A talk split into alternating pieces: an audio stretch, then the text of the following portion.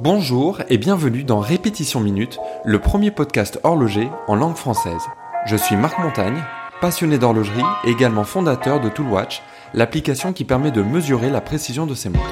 Dans ce podcast, je partage mon expérience de l'horlogerie et vais à la rencontre des collectionneurs et personnes qui font cette industrie.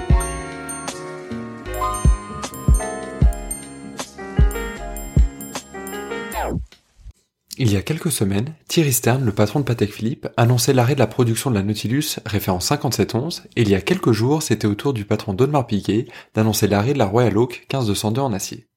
Ce week-end, je déjeunais avec un ami qui m'a questionné sur le sujet, en me demandant quels seraient d'après moi les impacts de ces décisions. C'était une longue discussion et je me suis dit que je pourrais également partager ma réflexion ici avec vous. Alors c'est vrai que cela peut paraître contre-intuitif de porter un coup d'arrêt à son modèle phare, mais en y regardant plus près, il y a des choses intéressantes à analyser, à la fois pour ces modèles, mais de façon plus intéressante encore pour l'industrie horlogère. Alors tout le monde parle du prix de, ces pièces sur le marché euh, secondaire. Quand on entend parler de Royal Oak, de Nautilus, très souvent et malheureusement aussi, c'est pour parler argent, valeur, investissement et moins des pièces en elles-mêmes. Et alors ça va avoir un, effet euh, particulier parce que c'est vrai que ces, ces pièces-là, si vous les achetez en boutique, mettons autour des, des 30 000 euros, vous pouvez les, les revendre plus cher. Et alors pour une montre qui serait vendue 30 000 euros et qui se revendrait, je dis n'importe quoi, 50 000, bah forcément ça va intéresser des personnes. Si on vous dit que voilà, vous achetez quelque chose 30 et que vous en récupérez tout de suite après 50, euh, sans rien faire entre guillemets, ça va évidemment intéresser du monde. Et ce qui va se passer avec quand on quand on dit ces, ces choses-là, c'est que d'autres personnes vont dire bah moi aussi je veux euh, je veux me faire 20 euh, 000 comme ça sans sans rien faire et et au lieu de se revendre 50 000, la demande va, va continuer à, augmenter, ce qui fait que les, les mondes vont se vendre à 60, 70, etc. Et ça va alimenter un, cercle vicieux, puisque de plus en plus de personnes seront intéressées pour faire une espèce de culbute comme ça, sans euh, bah, juste en revendant la, montre euh, tout simplement. Ça va faire de plus en plus les, les, gros titres, et on va alimenter ce, ce cercle que vicieux, euh, un, enfin inextricable. Alors, une des, raisons qui, était souvent invoquée, c'était de dire, bah voilà, le, fait de d'interrompre ça, enfin d'interrompre les, pièces, ça va mettre un, coup d'arrêt à, cette pratique-là. Alors oui et non, euh, dans la mesure où bah, dès que ces, ces, annonces ont été faites, tout de suite la cote de ces montres-là a explosé. C'est normal parce que bah voilà, les, les montres de fait devenaient plus rares. Donc ça, ça augmente le prix, mais d'un autre côté, ça augmente le prix juste pour le, parc des pièces qui ont été euh, euh, déjà produites ou qui vont là dans les quelques mois euh, qui suivent maintenant d'ici à, l'arrêt de la production, mais ça ferme la discussion pour les mondes futurs puisque tout simplement il n'y en aura plus.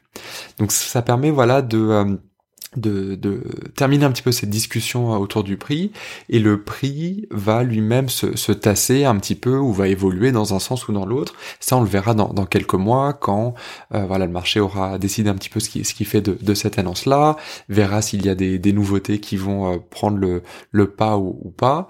Mais voilà, au moins on va pouvoir mettre de côté cette euh, cette question de, du prix. Mais au-delà du prix, il y a quelque chose qui pour moi est, est important, c'est cette volonté de ne pas être dépendant d'un seul modèle ou, euh, ou d'une seule gamme. Si on prend par exemple le cas de de la Reverso chez, chez Gégère Lecoultre. Alors c'est évidemment une, icône de, de, la marque, mais pendant plein d'années, euh, c'était euh, un modèle qui était un petit peu euh, bah, passé de mode, qui était oublié, et il a fallu les, les années 90 et l'impulsion du, du, marché italien pour redonner vie, si on veut, à, à la Reverso et recommencer vraiment une, une production. C'est pour ça que vous, vous, aurez du mal à trouver des, des des, des années 70, par exemple. Ça n'existait tout simplement pas, en tout cas pas à ma connaissance, et clairement pas dans, dans, dans des grands volume. Et ça montre tout le risque qu'il y a à être euh, dépendant d'un seul modèle. Euh, d'ailleurs, ces, modèles-ci, lorsqu'ils ont été créés, ils n'étaient pas particulièrement euh, désirés, couronnés de succès. C'était même tout, tout l'inverse, d'où le risque vraiment d'être dépendant d'un seul modèle. Chaque époque a ses modèles phares qui sait ce qui va se passer dans quelques années si jamais la, la mode n'était plus euh, à, ces montres sportives, euh, chic comme ça, tout en acier avec un, un bracelet euh, en métal en tout cas. Euh, tout ça, ça, ça, peut changer très très rapidement. il faut pas oublier aussi qu'on parle de montres qui ont une, une certaine forme un petit peu octogonale comme ça. Enfin, c'est des choix stylistiques assez forts. C'est quelque chose qui peut évidemment varier avec le temps je reprends l'exemple de, la Reverso qui est une montre euh, rectangulaire. Là aussi, c'est quelque chose de, fort. D'après moi, il y a un risque à, concentrer toute la demande de, sa clientèle sur un, modèle aussi euh, distinctif euh, qui peut tout simplement ne plus être aussi recherché à l'avenir. Il y a aussi cette volonté justement de de pouvoir finalement déporter l'attention de, de ces modèles-là sur l'ensemble du catalogue.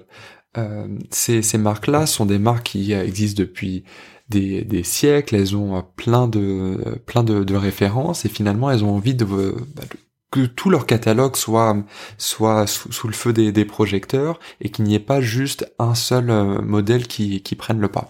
Le problème quand on a un seul modèle qui va prendre le, le pas comme ça, c'est que euh, ce modèle va se revendre beaucoup beaucoup plus cher. Et les clients vont avoir la même attente euh, avec l'ensemble du catalogue. Or, tout simplement, bah, la demande n'est pas la même. Et s'ils se rendent compte que euh, un modèle peut se revendre beaucoup plus cher, mais que les autres perdent même de la valeur, par exemple, bah là, ça peut avoir un effet déceptif. Et en fait, une anomalie qui est qu'une montre prenne euh, autant de valeur aussi vite, euh, se transforme en généralité, en tout cas le client souhaite que ça se transforme en généralité pour tout ce qu'il va acheter, et on va se retrouver dans une situation qui est, qui est difficilement euh, tenable. Donc on a tout intérêt justement à répartir la demande, l'intérêt sur l'ensemble du catalogue pour qu'on ait voilà quelque chose d'un petit peu plus, plus équilibré. Il y a finalement peu de marques qui ont réussi à, à créer un petit peu, à, vivre euh, avec peu de modèles, ou en tout cas moins de variations en termes de, de style.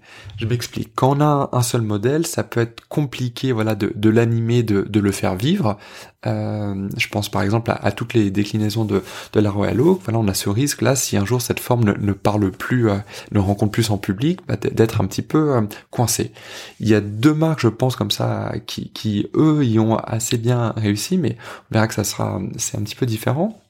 La première, ça serait Panerai qui a finalement deux boîtes, euh, deux formes de, de boîtes, la forme Luminor, la forme Radiomir. Mais là aussi, euh, on voit que voilà, pour continuer de, de, trouver son, son clientèle, c'est sa clientèle, c'est une marque qui est obligée de, de se réinventer, de proposer plein de complications différentes, des couleurs différentes, etc ils sont obligés de, de, se réinventer. Un autre exemple, c'est euh, Rolex qui, eux, ont réussi finalement avec assez peu de boîtiers différents d'avoir une collection qui est très riche, mais euh, je pense par exemple à, à la boîte Oyster qu'on retrouve euh, dans la Datejust, qui a une forme similaire de, de la Day-Date, ou je pense euh, à la, la, boîte de la Submariner, qui est assez similaire avec celle d'une Sea Dweller, avec celle d'une Yachtmaster, avec celle d'une euh, euh, GMT. Mais là, ils ont réussi vraiment, voilà, c'est aussi toute la, la force, je dirais, d'une marque comme Rolex, c'est d'avoir réussi finalement avec des, euh, modèles assez similaires, d'en faire des modèles avec des, identités très fortes, voire même distinctes. Et euh, pour quelqu'un qui est intéressé euh, par Rolex, une GMT n'a rien à voir avec une Submariner, alors qu'esthétiquement, finalement, ce sont des montres assez proches. On notera aussi que pour Rolex, on est sur euh, sur des modèles avec des, des formes euh, rondes et quelque chose d'un petit peu plus euh, standard, passe-partout, qui a moins de chances malgré tout de de, de passer de, de mode. Je reviens sur les, les montres qui sont hyper demandées. Il y a quand même aussi un problème à, à devoir dire non à, à, à ses clients. C'est-à-dire que comme ces modèles sont tellement demandés, la l'offre ne suit pas, la demande est bien supérieure et on se retrouve à devoir dire non non non non non toute la journée à des clients. Tout le monde a fait l'expérience d'aller, bah voilà, je, parlais de, Rolex dans chez un revendeur qui, qui vend Rolex. Si vous attendez 10 minutes le, temps d'être servi et que vous entendez, vous laissez traîner un petit peu l'oreille, vous entendez ce qui se dit à côté, ça sera toujours la même chose. Des gens qui vont demander tel modèle et finalement le modèle n'est pas disponible et ça crée énormément de, frustration chez le client évidemment qui peut pas avoir la, montre qu'il convoite et même chez, chez la marque qui euh, bah, c'est un petit peu euh, un, petit peu euh, un, paradoxe pour pour une marque qui fait de la vente. On est dans une boutique qui est un lieu de vente de devoir dire non je ne vais pas faire de la vente. D'où l'intérêt là aussi de lisser l'ensemble de, de, sa production, de sa demande euh, sur toutes les, les, les pièces de, de, son catalogue, parce qu'on aura plus de chances de pouvoir voilà proposer un produit euh, euh, à un client et de cette fois-ci pouvoir lui dire oui et de pouvoir concrétiser la vente. Ces pièces-là, finalement, les vendre, c'est devenu un problème. C'est devenu un problème parce que euh, une marque ne veut pas la vendre à quelqu'un qui va la revendre tout de suite après et faire un bénéfice sur le dos de la marque. Finalement, ça va pas bénéficier euh, euh, la marque parce que cet argent ne va pas rentrer dans, la marque et ça va alimenter ce, marché parallèle, cette frustration et ces montres qui finalement ne sont plus au poignet des gens qui apprécient les montres, mais au poignet de gens qui, enfin pas au poignet, au, dans le coffre euh, de, de, personnes qui essayent de, faire des, plus-values dessus. Donc finalement, on se retrouve avec des montres qui, qui ne sont plus portées, qui ne sont plus presque appréciées d'une certaine manière. Et c'est pas c'est pas l'intérêt de, de, la marque. Donc les marques vont essayer de les vendre justement à des personnes qui euh, les apprécient vraiment, qui veulent les porter, etc. Mais c'est devenu très dur de savoir finalement, de connaître suffisamment son client pour s'assurer que le client va vraiment la porter, veut vraiment la garder pour lui, ne va pas la revendre juste après. Et, euh, et voilà, encore une fois, c'est un problème. Euh, le, vendeur maintenant, au lieu de, vendre des produits comme il avait l'habitude de le faire il y, a, quelques années, finalement, il doit presque faire passer un, un, casting pour savoir à qui il la vend. Et si malheur il la vend auprès de quelqu'un euh, qui va lui la revendre, bah ça va être euh, presque une faute qui va être euh, euh, qui va être euh, opposée au, au, vendeur. Puis il y a aussi toutes ces histoires, on en a vu là dans dans l'actualité, de, des histoires là où c'est clairement des, des fautes professionnelles, où ça fait des, des dessous table, des vendeurs qui qui vont revendre les les produits, etc. de, de façon un petit peu pour le moins discutable, et ça crée évidemment un, un, un problème.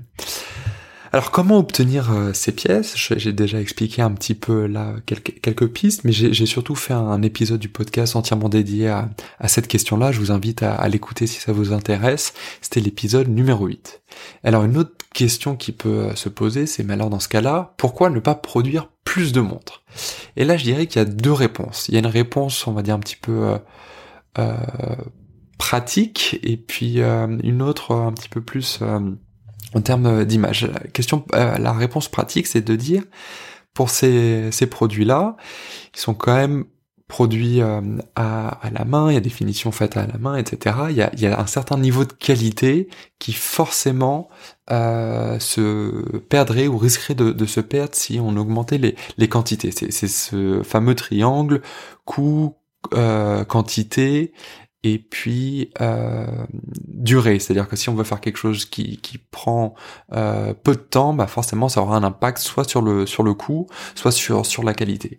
Et donc là, si voilà on, on augmente les, les, les, volumes de, de production, ça, ça aura un impact euh, effectivement sur la qualité.